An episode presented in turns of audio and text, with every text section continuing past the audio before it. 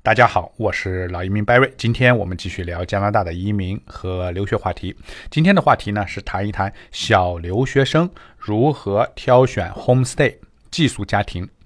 啊，有网友问我最近怎么没有谈移民啊？我主要是现在是九月份嘛，开学季啊，我把常见的一些留学的问题，比如说找寄宿家庭呀、选监护人呀、考雅思啊、选课等等啊，给大家。就我常见的一些话题给大家啊过一遍，然后呢，我会系统的展开加拿大移民的完整的话题。好，那么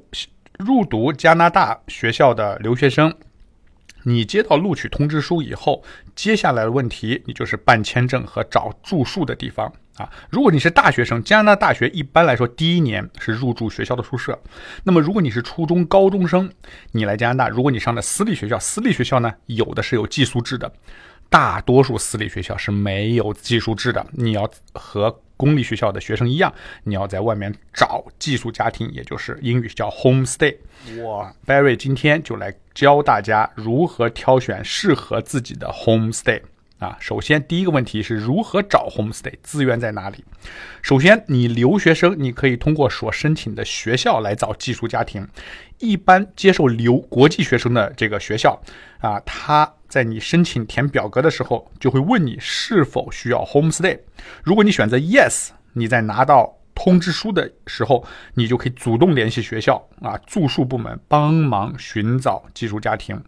呃，加拿大的高中。啊，公立高中和初中一般都属于各个地区的教育局，比如说多伦多教育局、皮尔区教育局、约克教育局啊。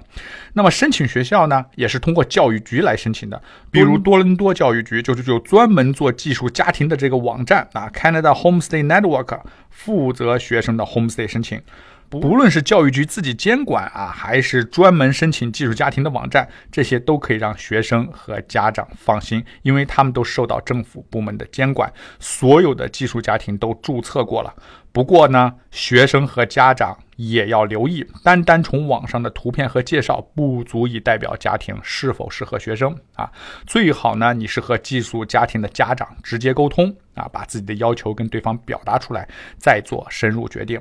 啊，其次呢，你要沟通你的监护人。上一期我们讲了你在加拿大如何选择合格的监护人啊，那么。通常啊，如果你你的监护人是专门做监护的，他会有不少的 homestay 的资源啊，他会知道在哪里找 homestay。特别是像我们做这个的，因为我们的学生都是国内来的，我们知道到哪里找亚洲人适合亚洲人的这种 homestay。那么他的啊平时生活习惯呀、饮食是比较适合我们啊中国来的孩子的。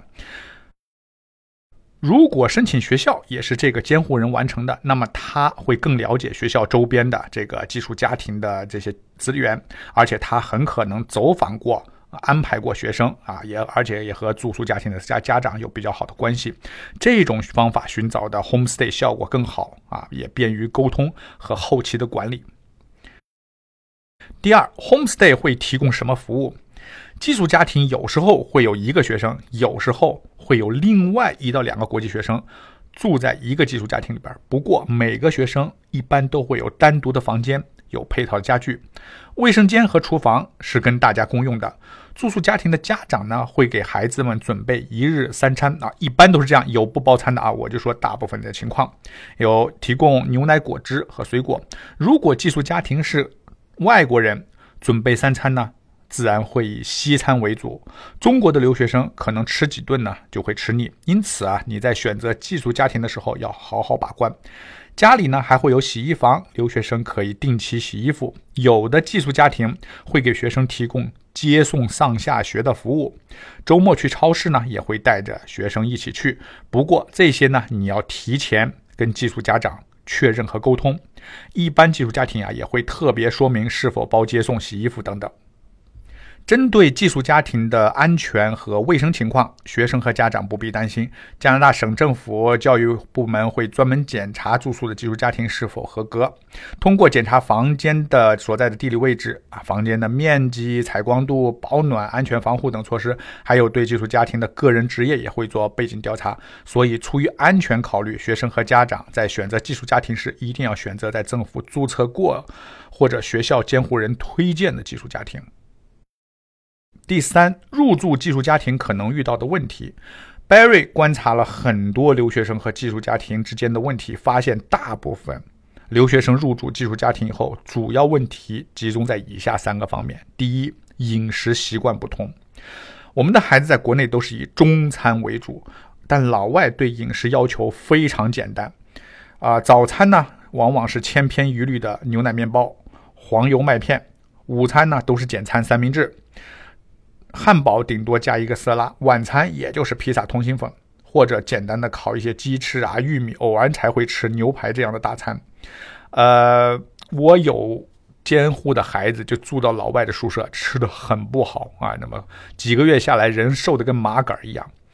这个呢，你还真的不能怪人家老外，为什么呢？他就吃这个。啊，所以他不是说给你吃的不好，他天天吃这个啊，所以我们中国人很不习惯他的饮食。所以啊，这个经验就告诉我们，如果你是特别中餐式的这种啊胃，你在选择寄宿家庭的时候一定要注意啊。你如果选择西式老外这种家庭，你有可能在吃饭，你刚开始几天可能会比较新鲜，顶多一个月就会受不了。啊，这时候方便面都会成为一种美食啊，这确实是这样，你会疯狂的想念中餐。所以很多留学在外的孩子啊，年纪轻轻都学会了烧得一手好菜，在国内啊都。什么都不会啊，到加拿大都会做菜，就是这个道理啊。周末呢都知道到哪去买菜啊，平时呢这知道怎么烧菜。现在也有手机，有各种应用啊，这这一打开就是把菜的名字输进去，就怎么做菜都出来了。我听说国内现在还有一种锅啊，就把菜什么材料放进去，然后它它就菜就炒出来了啊。所以也 反正这个也是以后也会越来越方也方便。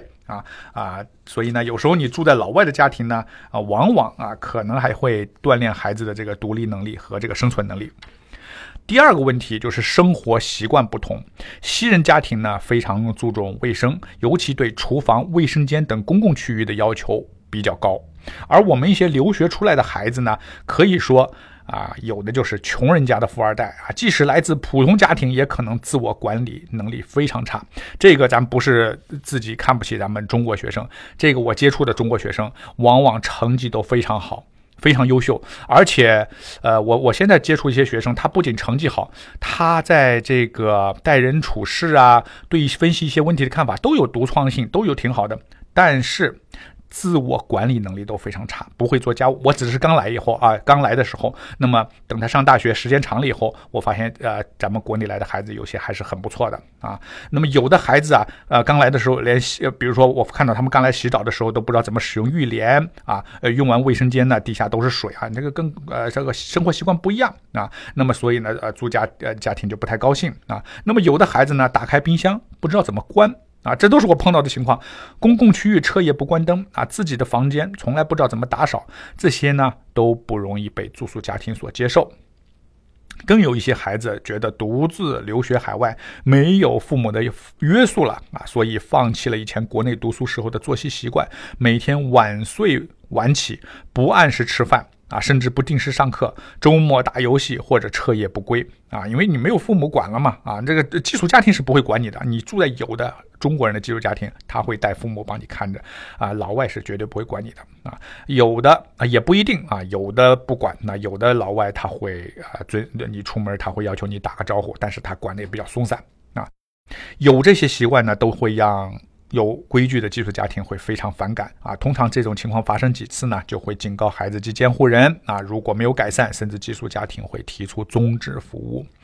啊，这种情况非常多见，所以啊，你出国前，家长一定要和孩子，你首先要充分的沟通，留学海外的目的是学习，而不是放任，啊，更要尊重寄宿家庭的规矩。虽然学虽然学生啊会觉得这个寄宿家庭呢，有时候跟自己的家长一样啊，作息时间要格要求严格，但是从另一方面，你要考虑，这是培养学生积极健康的生活习惯的一种方式。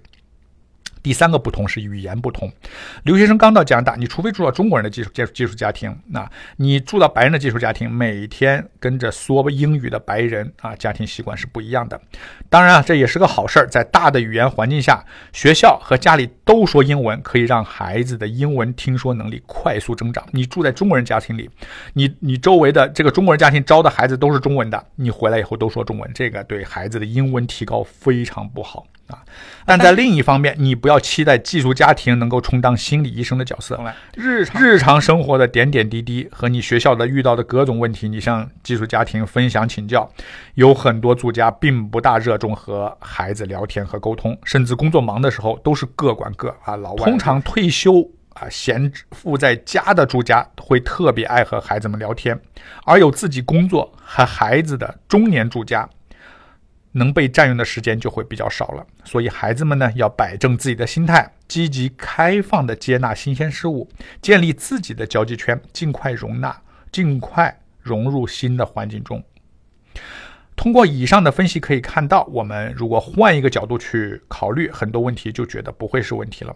很多学生在留学前啊，在网上看一些留学家庭的点滴故事啊，也会担心自己跟寄宿家庭关系搞不好啊，吃不饱或者遇到生活上的问题和无法解决。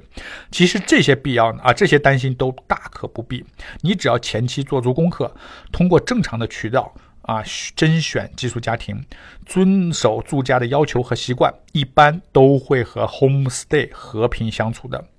家长在选择寄宿家庭的时候，要面对现实，确定好是挑选西人家庭还是华人家庭，绝对绝对不能期待啊，住家家长像自己一样事无巨细的照顾孩子。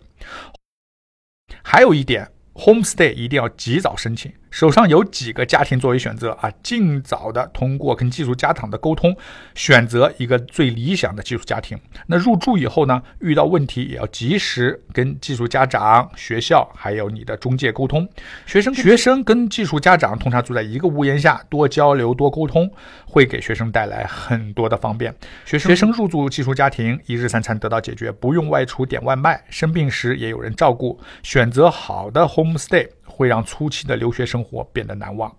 好，好，如果想获取更详细的留学和周边信息，找寄宿家庭或者选监护人，欢迎和我联系。我是老移民 Barry，我在多伦多，欢迎订阅我的栏目。我的微信号是 C N Visa，也就是 C N V I S A。感谢您今天的收听，我们下一期再见。